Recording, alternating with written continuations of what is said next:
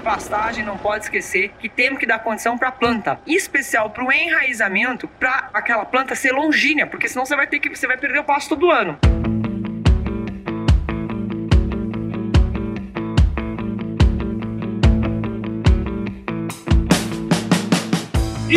Aí, pessoa! Seja muito bem-vindo, muito bem-vinda ao podcast Raízes do Agro, uma parceria entre o Agro Resenha e o Grupo Piscin, que tem como objetivo perpetuar os valores das famílias no campo e o respeito pela terra. E nesse episódio, eu tô com uma pessoa muito especial aqui, que é a Cris Moraes. Por pouco nós não somos parentes, porque eu sou o Paulo Moraes Ozaki.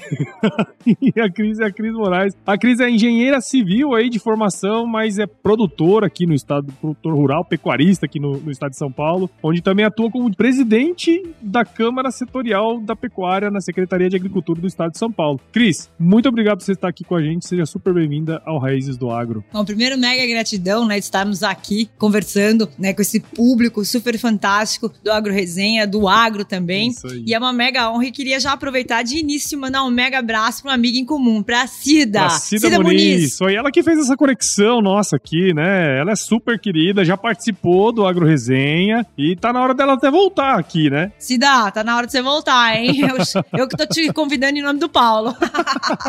Não, e ela é super bacana porque ela veio uma vez falar de um projeto super legal que ela tava na revista na época, né? Que era uma revista destinada a crianças. E aí, a partir de então, eu criei um relacionamento muito bacana com ela que eu falo assim: sempre me indica pessoas que, eu, que, que você acha que são top pra gente conversar, né? E aí ela indicou você, eu falei: não, você falou, a água parou. então a Cris tá aqui hoje com a gente. E Cris, pra gente começar nossa resenha aqui, né? Afinal, estamos no Agro Resenha junto com Raiz do Agro. Conta um pouquinho da sua história, das suas raízes aí pra gente. Bom, é, eu sou a Cris Moraes, é, a Mega, né? Porque acabou virou meu apelido meu, a Mega Cris. Eu sou engenheira civil, sou produtora rural sustentável, Amazonas, montanhista também. Verdade, é... fiquei sabendo dessa proeza aí, já vamos falar disso também.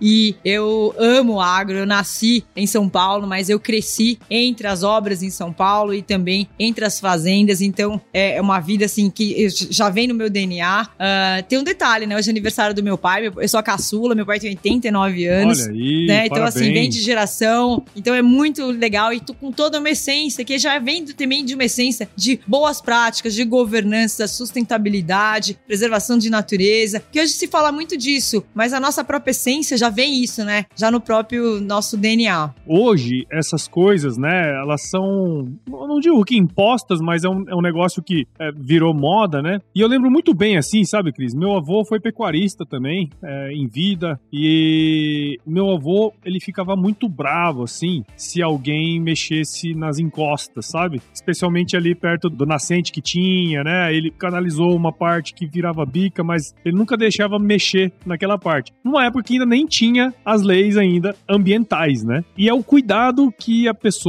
né, o homem e a mulher do campo tem e sempre teve. Não é porque é agora não, né? Sim essa já vem uma própria essência, né? Você tem que fazer a sua a preservação porque não é só apenas para nós, principalmente para as futuras gerações, né? Para longevidade de uma qualidade de vida para o planeta inteiro, para os animais, para as florestas, para o ser humano. Então a gente tem que essa consciência não é para nós, é pra, são para as futuras gerações, porque sempre são laços de confiança entre todos e para todos. Apesar de termos diferentes civilizações no mesmo planeta, até mesmo Sim. diferentes religiões, mas todos estamos no mesmo lugar. Então assim, essa sustentabilidade, não apenas ambiental, mas também financeira, é bom para todo mundo, para criar um ambiente melhor para todos. Sim, sem dúvida, sem dúvida. E conta um pouquinho mais como que é a parte da produção de vocês lá, o que, que vocês fazem, né? Qual que é o sistema que vocês têm lá? Bom, é, eu estou hoje, né, como presidente da uhum. Câmara da Pecuária na Secretaria da Agricultura do Estado de São Paulo. Tem um detalhe, né? A primeira mulher a estar assumindo esse cargo, é muito legal. legal. Eu também faço parte do Conselho do Agro na Associação Comercial de São Paulo. Sou a coordenadora do agro no SEMEC, né, que é o Conselho da Mulher Empreendedora e da Cultura, que faz parte da Associação Comercial de São Paulo, da FACESP, da Federação das Associações Comerciais de São Paulo e da CACB, que é a Confederação das Associações Comerciais do Brasil, com a capitalidade aí de mais de 2.200 associações comerciais. Uhum. Também estou aí como diretora do GPB, da maior união de classe de pecuaristas do Brasil, do Grupo Pecuária Brasil. Uhum. E também é, é, fenomenal tudo isso, porque assim, eu sou muito associativista, muito a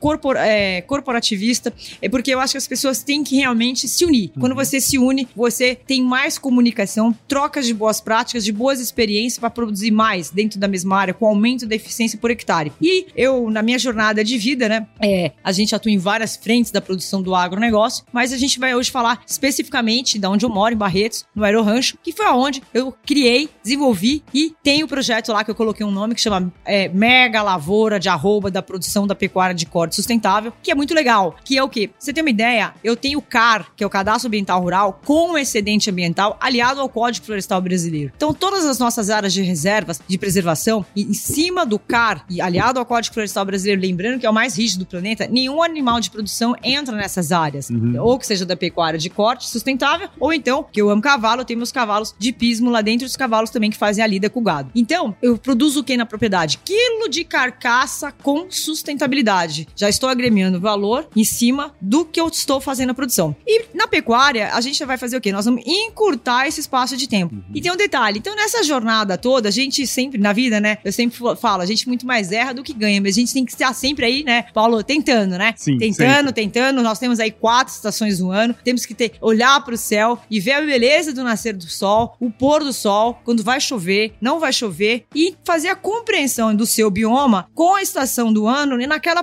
produção que você vai fazer. Você precisa estudar, se capacitar e empreender para poder fazer esse, esse planejamento de sustentável ambientalmente e também financeiramente. E aí o que aconteceu? A gente lá, a gente tem os eu faço recria e a terminação de Nelore macho inteiro.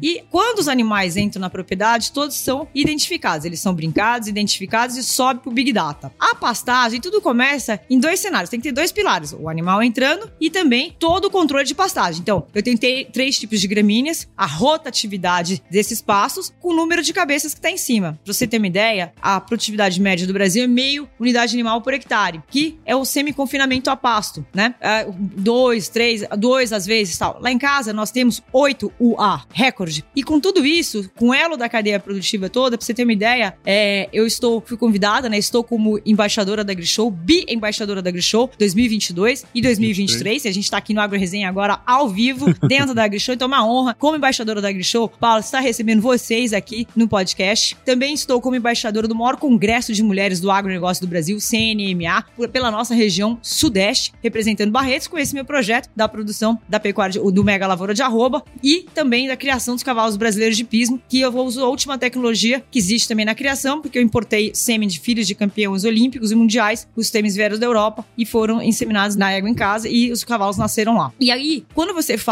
na produção da terra, você tem que fazer a identificação do, do bioma, do bioma que ela está localizado, preservação das áreas, reservas nascentes em cima do código florestal. É seguinte, você entender essa, fazer o estudo, todo esse planejamento da rota- rotação, porque você tem que lembrar eh, da aumento de ganho de massa foliar para que o boi quando for em cima, ele vai mascar, vai girar e vai produzir quilo de carcaça. Normalmente um boi demora 5 anos, eh, lá antigamente, há 50 Antigamente, anos atrás, é, demoraria quase aí 5 anos, né, para poder chegar num animal aí de 25 arrobas, 24. Hoje a gente encurta esse período. Então a gente lá a gente consegue ter abates com 0,2 dentes, que tem aí numa média 24 meses, todo lote. Isso é muito interessante, nós encurtamos 3 anos. Uhum. Só se faz isso com ciência, pesquisa e tecnologia. Mas para isso eu tenho que identificar dois períodos. Eu tenho que ver a época das águas e a época das secas. Como é que a gente vai fazer isso com o número de, o número de animais por lote e no rotacionamento e para descansar a cada pasto. E na pastagem é muito legal que é o seguinte, tudo começa na análise do solo. Então lá, a análise do solo que nós fazemos é a última tecnologia do campo digital, da agricultura de precisão, sustentabilidade ambiental e sustentabilidade financeira. E você vai entender o porquê desses dois grandes pilares. Os- o, quando chega para fazer análise do solo, vem o trator, hoje é um tratorzinho que ele está embarcado com a tecnologia de GPS georreferenciado e que o centro de controle está monitorando ele. E ele tem um computador também dentro dele. As análises do solo são feitas com os grids em cada pasto. Cada pasto identificado, tratado de uma maneira individual. E os grids são de 0 a 20 centímetros e de 20 a 40. Não há contaminação da amostra na hora que desce a broca para puxar a análise do solo. Dali, vai direto para o laboratório. No laboratório, aí a gente faz decisão e se, junto com o elo da cadeia produtiva, os zootecnistas, os veterinários, os agrônomos, em cima daquele lote que tá lá, de- na- no período do ano que seja melhor de entrada e saída, para que a gente possa produzir uma lavoura de pastagem mais econômica seca na época das águas, gastar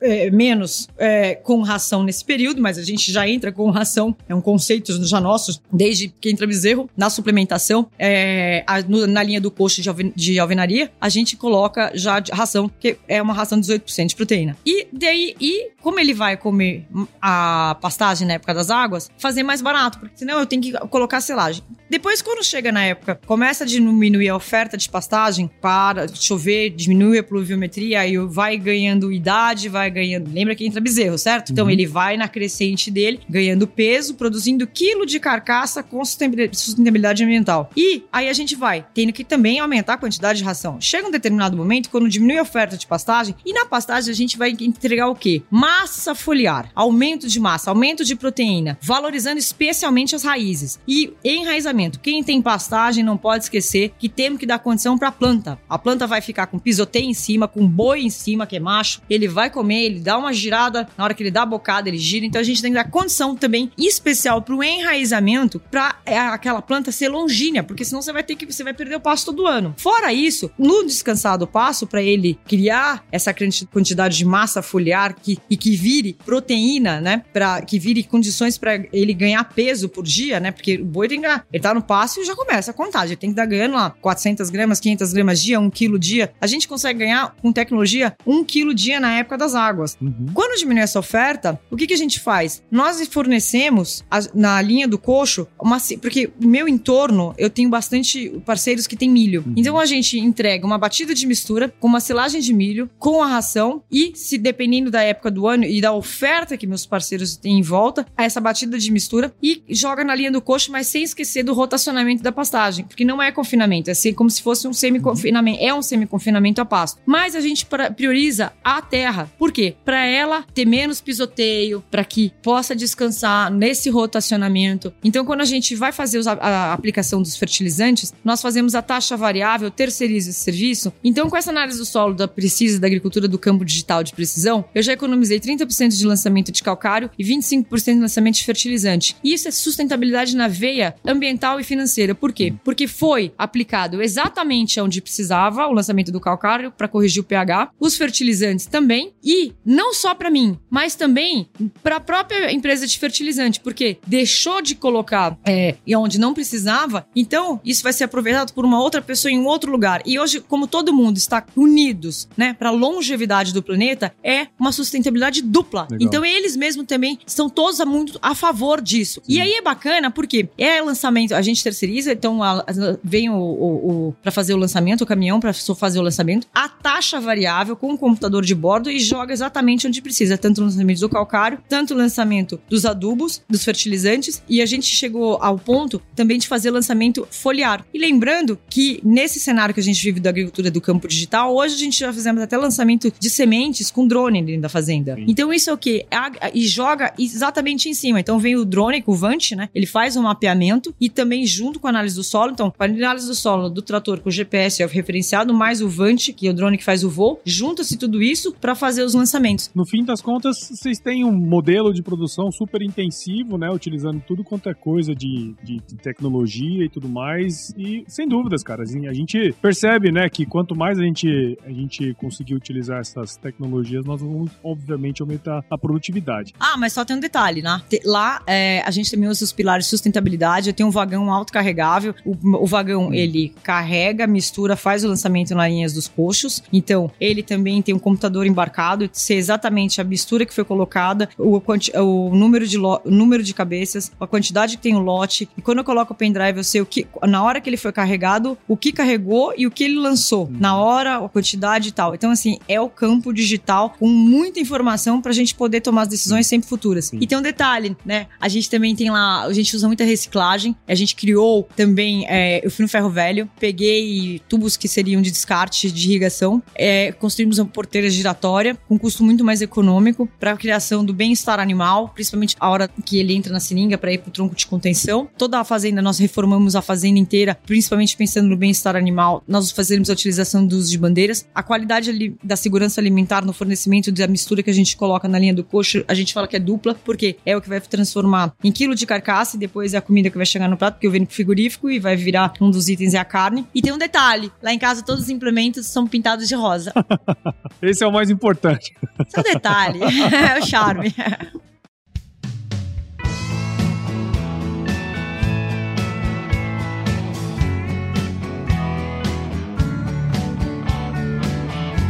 queria que você contasse um pouquinho também, ô Cris, um pouco da história aí da sua família, né? Porque assim, a gente sabe que, que tem uh, uma história envolvida em todo o processo produtivo, né? Para chegar nessa, nessa pecuária de alta tecnologia que a gente vê hoje, que você habilmente contou aí pra gente. Eu queria assim, entender um pouquinho mais das suas raízes, sabe? Dos seus pais, como que foi essa formação desse projeto? Meu pai tem 89 anos. Detalhe, hoje é aniversário dele, então, papai, mega parabéns pra você.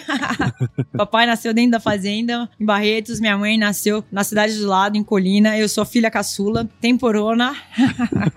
Não imagina, né? O dia que eu pintei os tratores lá de em rosa. casa de rosa, o pessoal chegou pro papai e falou assim: Moraes, sua filha pintou os tratores de rosa. Não posso fazer nada. Ali é a casa dela. então, e aí é tudo, né? Até o tronco de contenção também. Tudo é rosa, tudo porteira rosa, etc. Tal. É, é fenomenal. Bom, uh, eu cresci, né? Então, com o pé dentro das obras, na construção civil. E também cresci nas minhas férias, feriado e tal. Ia pras fazendas, andar a cavalo, apartar bolha lá e tal. E a gente atua em várias frentes da produção do agronegócio. Não só na produção da pecuária de corte sustentável, mas na produção da cana-de-açúcar, no ciclo completo. Desde, desde ser produtores até é, a parte de indústria, fazemos, exportamos para os cinco continentes, né? Então, sempre com pilares de sustentabilidade, ambiental, governança. É, também atuamos na área de seringueira, na área, na área do milho, na área da soja e na área da macadâmia. Então, assim, toda a nossa governança sempre com pilares de planejamento. Dá para fazer tudo, só que você precisa estudar, capacitar, se organizar no seu tempo, compreender, entender que tem quatro estações no ano, estudar, se cercar das melhores pessoas em volta de si, dos técnicos e todo mundo sem, vai errar. Na vida a gente vai muito mais errar do que ganhar, certo? A gente mais erra do que ganha nessa vida. E isso é uma realidade, ninguém tem que ter vergonha de falar isso. Mas trocar essas boas experiências com isso. E aí, o que aconteceu? Eu, quando me formei em engenharia civil, é, eu. Por que, que você escolheu engenharia civil? Porque eu amo engenharia civil, eu adoro. É. Eu adoro. Todo mundo achou que ia fazer veterinária, né? Lá atrás, é, porque eu amo cavalo, já. Você sabe quando eu era criança, né? Eu, 4, 5 anos, 6, desse jeito. Lá na, nas fazendas, né? Eu já eu dormia, eu, eu, dormia já de bota. Porque 4 horas da manhã que tava no, queria estar no curral já pronta pra ir pro curral que eu ia perder tempo, entendeu? Uhum. É desse nível, era desse nível o negócio. Pra convencer a pessoa de tirar a bota, pôr pijama, era uma coisa. Então, assim, é a minha essência, né? Sim. E aí tal, aí eu fui fazer eh, faculdade, eu tive um acidente a cavalo, né, quando eu tinha 17 anos, o cavalo caiu em cima de mim, foi um estouro interno dentro de mim. Foi no dia 7 de setembro, não tenho baço, perdi metade do pulmão esquerdo, teve que reconstruir meu intestino, é, tive uma parada, fiquei três semanas sedada, entubada na UTI, morei no Einstein mais de três meses, sou uma sobrevivente. Não obstante disso, ainda tive dois cânceres na década de 30, eu falo, no início do 30 e no final do 30. Nunca reclamei. Nunca reclamou, óbvio, né? E isso é uma, uma, coisa sua. E é um exemplo também, né? No fim das contas, porque né, passar por tudo isso é persistência e, é muito, e, e, muito do, do, que os agricultores, né, pecuaristas têm, né? Essa, essa característica, né? E aí vem na minha própria vida, né? Eu falo que eu sou uma sobrevivente, né? Sim. Porque de tanta coisa que aconteceu comigo e eu, meus dois cânceres foram, foram, pesados, de cirurgia grande, pesada, geral. É, e nesse meio do caminho, aí eu fui fazer engenharia, aí eu fui morar na Suíça, né? Estudei na Suíça, uh, depois do acidente só, que acabou atrapalhando um pouco o meu cenário ali, final de colégio e começo de faculdade. Fui, aí fui pra Suíça, morei um ano na Suíça. Uh, eu falo várias línguas, né? É, fui pra lá, voltei, fiz civil e logo quando eu fiz civil, logo em seguida eu já, meu, meu como engenheira civil, já fui tipo mercado de trabalho para trabalhar em multinacional, né? E nesse andar da carruagem eu amo cavalo, né? Cavalo é minha, minha essência de vida, de tudo, bem-estar animal. O bem-estar animal no, no, na pecuária é, é natural, Sim. tem que é natural que os cavalos. Eu já tive a oportunidade, eu, eu consegui uma vez ser campeã brasileira de adestramento e pismo. É, é, foi muito interessante, que foi um dos anos que tinha muito competidor naquele ano especificamente. Então, assim, foi super, ultra mega. É, quando aconteceu isso, foi uma experiência assim. Eu, aquela, é, essa é uma história do brasileiro, dá um livro só dessa história do, dos três dias do campeonato. Tem que escrever, pô. É, não, tem que escrever. Eu vou, tô rascunhando um livro aí que vai sair, acho que esse ano ainda. É, já comecei. É, e aí eu falei, fui trabalhei em multinacional e tal. Aí o que, que aconteceu? Eu fiquei quase 10 anos em multinacional, né? Não trabalhando com a família. Uh, e aí uh, você tem que pegar a hora de voo. Não adianta. Tem que pôr a mão na massa, tem que trabalhar, acordar cedo, dormir, se organizar, planejamento, vida de atleta, se cuidar, cuidar da sua saúde. É muito importante. A gente tem que organizar o tempo, entendeu? Não é só festa. Não, não é festa. É trabalhar. Tem a hora de trabalhar, tem a hora de festa, tem a hora de se cuidar, tem hora de orar, tem hora de agradecer, tem hora. Né? Então você tem que ser disciplinado, né? Com tudo isso. Por mais planejamento que você faça, vira depois uma. Um, vira coisa de um minuto pro outro. É igual o, o clima. O clima vira de um minuto pro outro. Mas isso foi a vida inteira, né? E nesse cenário todo, aí eu falei, pai, eu tenho que ir embora pra Europa. Eu não vou, porque não, não quero mais morar em São Paulo. São Paulo é muito trânsito, cavalos na, nas hípicas, nas duas hípicas, né? Na Santo Amaro e na Paulista, em São Paulo, porque eu nasci, né, em São Paulo, cresci, estudei, fiz faculdade lá. Até o congresso em São Paulo, das mulheres. Então, assim, é muito. O Einstein, um, a raio de 15 quilômetros aconteceu tudo isso. Sim. Meu pai falou: imagina, nem, como vai embora? Vai embora e tal? Não, não, não, não, então não sei o que e tal. E aí, onde eu moro, ele acabou fazendo uma surpresa de vida, que foi uma das melhores coisas que aconteceu na minha vida. E aí ele falou assim: olha, minha filha, eu sou muito apegado ao papai, assim, eu sou a caçula, temporona e tal, não sei o quê. Meu pai é uma pessoa da melhor pessoa do universo. E aí eu mudei pra lá. Só que a hora que eu mudei pra lá foi interessante. Ele falou assim: ó, só que é o seguinte, centro de custo é seu. não vem, não. e aí, com todas essas horas de voo já e, e, sempre, né? Não tava trabalhando diretamente na família, mas indiretamente sim, até por contas de governança, estruturação de holding, acordo de acionistas, transmissão de bastão. Claro, poder de decisão é maior papai. Papai tem 89 anos, poder de decisão de muita coisa é dele. Mas ele dá liberdade pra gente ele ouve muito, né? Então isso é muito legal, é muito bacana. Ele deixa a gente voar, né? Então, ele, porque ele foi também assim, né? Então, ele sempre fala, eu acho que uma das coisas mais legais que meus pais, sabe, ensinaram pra gente é o seguinte: você tá feliz? Eu quero ver você feliz. Se você tá feliz, eu tô feliz. Isso é uma das coisas mais bonitas do seu ouvir dos pais. Sim. Então, a, a, grande preocupação é o amor, né? O amor incondicional, né? E aí foi pra lá e aí virou toda essa transformação nesses últimos 10 anos, né? Da produção, né? Então você que lá. botou fogo no parquinho é... lá no fim das Foi. E aí foi muito legal, assim, porque nessa jornada toda, além de toda essa representatividade, né? Eu acho muito legal hoje, a gente ouve umas coisas muito bacanas, né? Isso mexe com a gente, né? E incentiva a gente a se dedicar cada vez mais, né? Eu fui premiada, né, no Prêmio das Mulheres do Agro da Bayer, né? Com, nesse, com um projeto da produção da pecuária de corte, na legal. Mega Lavoura de Arroba. Hum. É muito legal. Até sugiro, meninas, se inscrevam agora em 2023, que ontem aqui dentro da AgriShow foi o lançamento, né? Hum. Do programa das Mulheres do Agro da Bayer, que é a maior premiação do agro do Brasil. Ele, você tem que, tem que preencher as laudas é, lá, mas vai, faça, mostra sustentabilidade. Tema sustentabilidade no ano passado. É, então é muito bacana, né? Tudo isso. Então o que, que é legal? Essa liberdade financeira, né? Porque lugar de mulher é onde ela quiser, para ter sua liberdade financeira. Tem, tem, que estudar, se capacitar. Eu, com essa vida toda que eu tenho ainda, eu ainda consigo me organizar para poder montar os meus cavalos. Eu tenho meus, esses cavalos que eu estou montando hoje. Eu, com, é, eu trouxe o sêmen da Europa, são filhos de campeões olímpicos mundiais europeus do adestramento. É, é, e também tem uma linhagem de, de salto em casa. Eles nasceram em casa, eles já hoje têm numa média de 7, 8 anos. E já estou montando eles eles já estão quase prontos para seletivos do Pan-Americano, né? É, porque isso é uma questão de treino e tal. Então você tem que se planejar, mas fora isso tem que tal, tal. E agora fiz um, Paulo, fiz um negócio super mega. Eu cheguei agora, tem um mês e pouco, eu tiro um tempo para mim. De vez em quando a gente precisa fazer isso, de uma reflexão interna, né? Sou muito de Deus, sabe? Eu tenho minha vida entregue nas mãos de Deus. Eu falo assim, firme na rocha, loira no concreto, com a vida entregue nas mãos de Deus, vamos todos em frente. É, eu fui pro Everest. Ah, eu queria chegar nessa ah! parte. Isso muito me interessa. Como que foi essa experiência? Olha, eu sempre quis ir. Já li vários livros desde criança, sim, assisti sim, filme, documentário, etc e tal. E aí. Você é, subiu até o campo base? Eu fiz o campo base, campo base. Fomos ao campo base. Só que nós fizemos o passo mais. Um dos maiores passos que tem. Não é o tradicional que todo mundo faz. Sei, sei. Nós ficamos quase um mês lá. Até porque você tem que fazer toda a sua aclimatação, aclimatação. de altitude, comer, blá blá blá tal. Pra você não passar mal, pra você não sofrer o mal de altitude. Porque se você sim. sobe muito rápido, você vai passar mal. Você vai ter. Então, você não tá ali pra isso. Você tá numa das áreas mais remotas do planeta, porque de Lucla pra frente, né? Porque é a hora que começa para valer o tracking, uh, que você é, não tem carro, não tem bicicleta, não tem moto, não tem nada. Então são os iaques, os burrinhos, a, e você vai a pé, você vai por si só. A viagem não começa ali, a viagem começa antes, você tem que fazer todo um preparo. E o agro nesse cenário todo, ele vem com uma importância muito gigantesca. Porque você, para fazer, assim como pra gente produzir quilo de carcaça com sustentabilidade na produção da pecuária de corte sustentável, com segurança alimentar, do que você vai fornecer na batida da mistura pro gado, que aquilo depois vai servir na comida do prato, na carne que você vai comer na tua casa, a gente, você precisa, aquilo é o quê? Da energia, Sim. ok? Uhum. E a, pra gente conseguir fazer tudo isso caminhando, o que, que você precisa fazer? Comer. Energia pra dentro. E subindo. E andando. E sobe, desce. Só que o tempo todo você vai estar subindo. Então a gente. Então, assim, foi uma experiência única, transformadora, de muita reflexão. Tamanho da grandiosidade que é o tamanho ali do Vale do Himalaia, de todo o Himalaia, da Cordilheira do Himalaia. Pra você ter uma ideia, das 10 maiores montanhas do mundo, seis estão no Nepal. E a gente fez um passo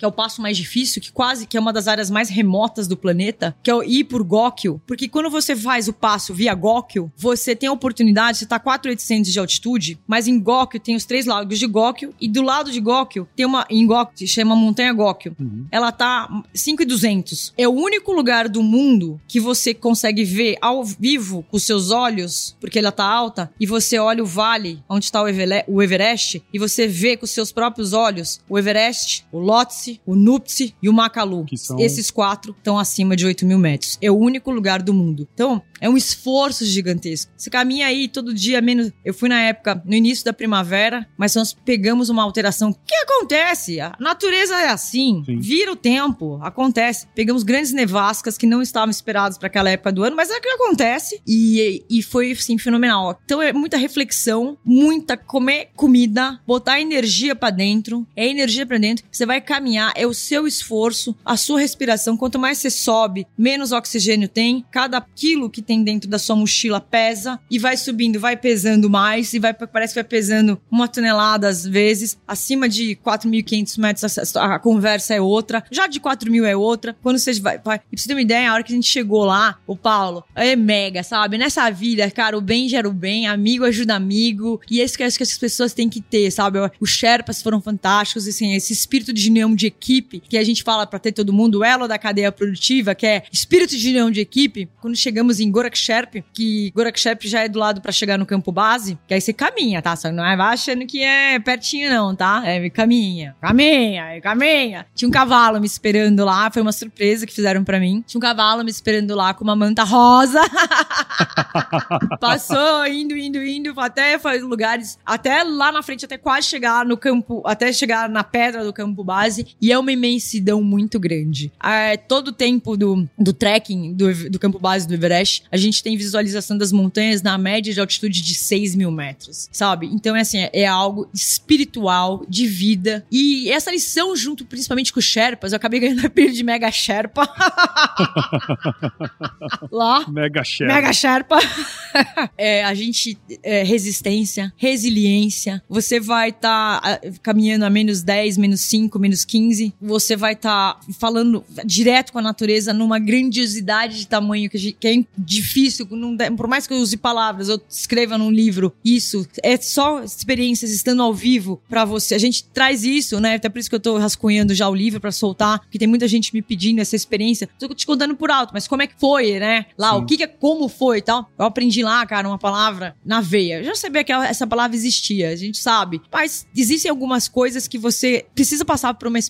A compaixão, os Sherpas, a- o carinho, o amor, o cuidado. Não era só os Sherpas da nossa expedição, porque nossa expedição tinha 15 Sherpas e carregadores junto com a gente. É uma expedição grande, tá? É uma expedição gigantesca, mega, mega expedição mesmo. Mas todos, a espiritualidade, a calma, o carinho, o respeito, uma- é uma lição de vida. Eu acho que todo mundo tem que esquecer também que existe celular, esquecer tudo. é, essa por mais conectividade. Sabe o que acontece, Paulo? A gente tem tanta coisa. Eu nasci dentro da internet, das primeiras gerações lá atrás. Eu criei lá atrás o primeiro site de cavalo do Brasil. É meu. É, era o cameripismo tal. Legal. Então, assim, eu sou super conectada. Mas eu sou uma pessoa que também tem muito Deus no comando da minha vida. Olha só as coisas que eu passei de ser uma sobrevivente comigo mesmo, tá? Uhum. Então, é, é, é, assim, são re- é resistência, é resiliência. Então, assim, que eu- e a preocupação, você ajudar o próximo, ter mais amizade, sororidade. Então, assim, porque quando você faz tudo isso, a vida melhora pra todo mundo. Então, é muito legal. E principalmente assim, a paz espiritual. Isso não tem preço, porque o produtor rural, o homem dentro do campo, dentro da porteira e junto com ela da cadeia produtiva, precisa ter paz para produzir, precisa ter paciência, olhar, tomada de decisão. É muita informação que se tem hoje em dia. Olha só,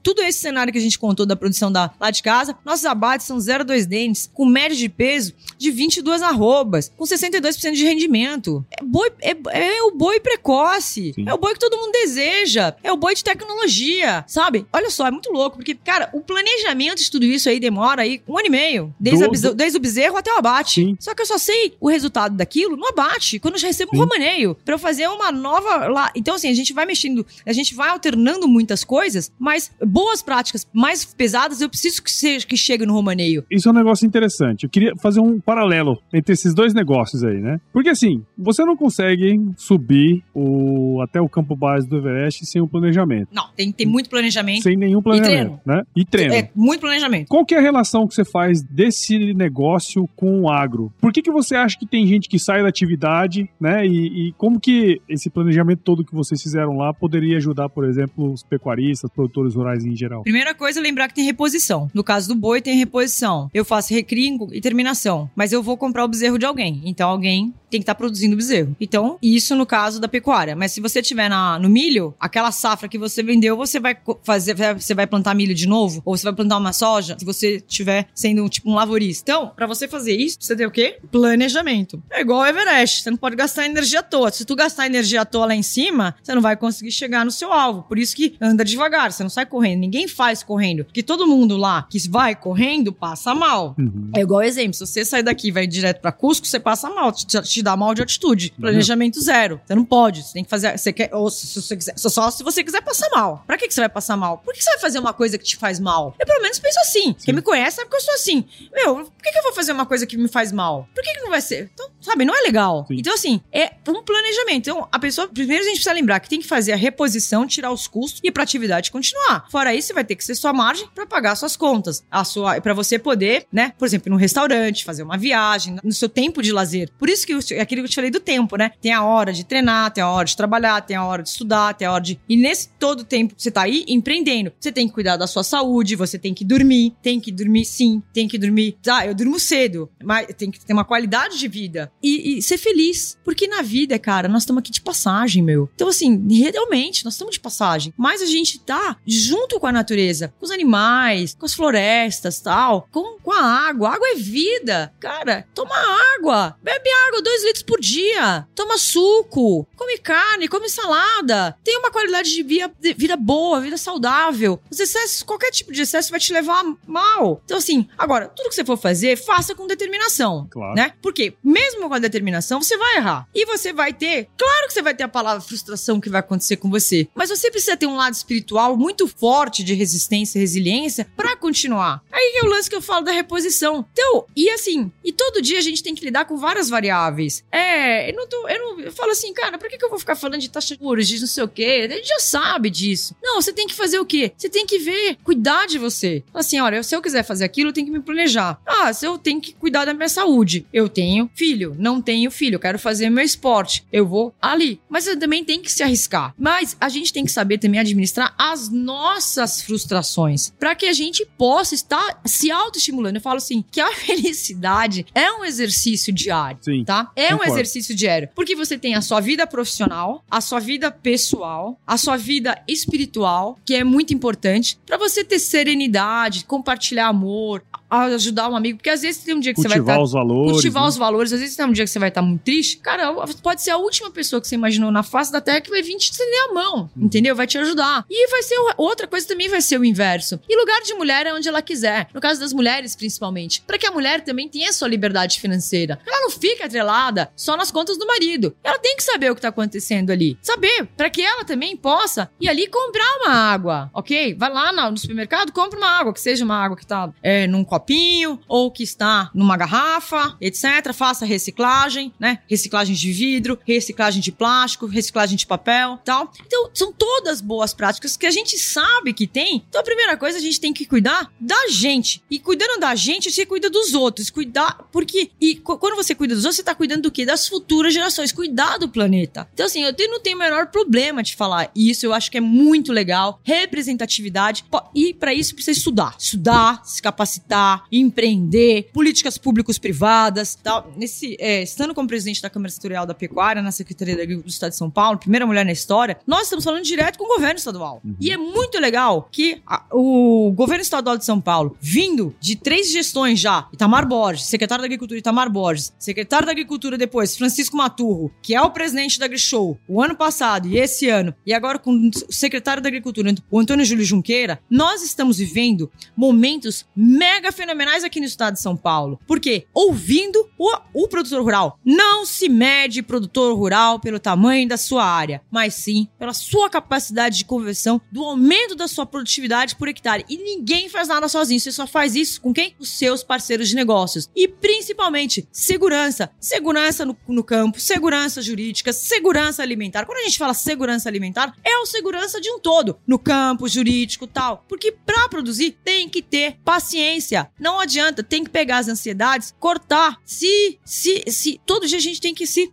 é, olhar para dentro de si e olhar para os parceiros. Por quê? Meu parceiro precisa vender. O trator, o, o pessoal do maquinário quer vender, mas para ele vender, precisa ter terra produzindo. O produtor rural tem que produzir. Então, com esse mar de informações que tem hoje, a gente precisa ter, pensar, pensar para poder tomar uma decisão. E aí é onde entra o cenário da mulher, nesse contexto todo. Quer dizer, no caso da mulher ainda tem mais, né? Porque mulher, normalmente. E, tá, tá, e ó, meninos, ajuda, sim, a lavar prato, uma cama.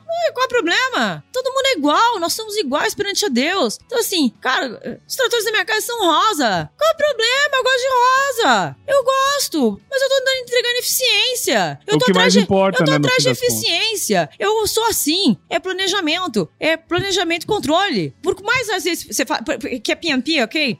Eu, cheguei até a ganhar um prêmio da Michan já por causa disso, quando trabalhava em multinacional, na área de sustentabilidade. É, e assim, cara, é isso. E assim, e olhe para si, cara. Eu sempre falo o seguinte, meu, olhe para si. Faça o bem, gere o bem, que Deus vai te dar em dobro, no tempo de Deus. Legal.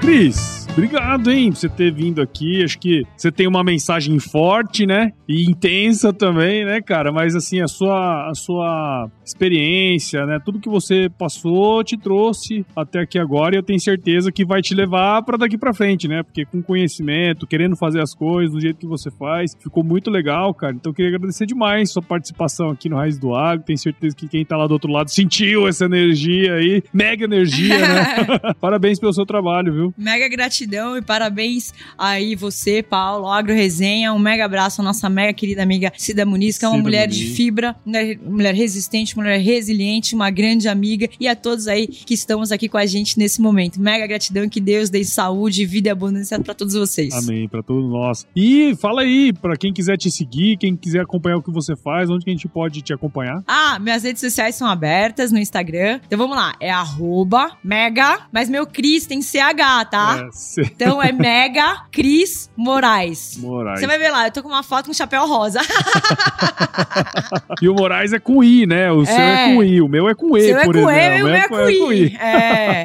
Legal. Ó, e pra você que ouviu esse episódio até agora, eu tenho certeza que você viu o valor nessa conversa que eu tive com a Cris aqui. Então considere compartilhar esse episódio com alguém que vai se beneficiar desse conteúdo. O podcast cresce na medida em que você participa junto com a gente. Então siga o Raízes do Agro em qualquer agregador de podcast e acompanhe também os episódios aqui no Agro Resenha. Siga o Grupo Piscin nas redes sociais, basta procurar por arroba Grupo Piscin no Instagram, Facebook, LinkedIn e YouTube. E visite o site do Grupo Piscin, o www.piscin.com.br. Dê uma olhadinha lá no blog que eles mantêm no site e entre em contato para saber mais sobre soluções e tecnologias voltadas para o campo. Cris, de novo, cara, muito obrigado por você ter doado esse parte do seu tempo aqui para estar tá junto com a gente nesse stand da hora, nesse estúdio aqui Ficou mega. bacana. Gente, vocês não estão entendendo. Legal. Não, para tudo. Vocês não estão entendendo. Tá, é um mega stand dentro. Aqui da Gris Show. O pessoal tá olhando pra todo mundo, a gente dando tchau.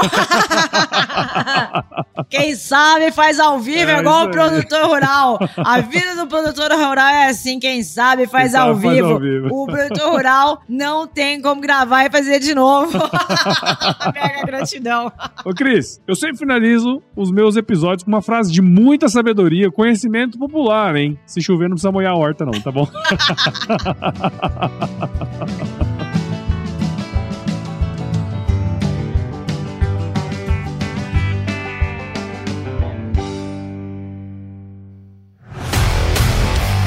E aí, você gostou desse podcast? Se gostou, considere compartilhar esse episódio com alguma pessoa que irá se beneficiar desse conteúdo e nos ajude a alcançar ainda mais pessoas. O roteiro e apresentação desse episódio foi do Paulo Ozaki, a produção do Agro Resenha e a edição do Senhor A.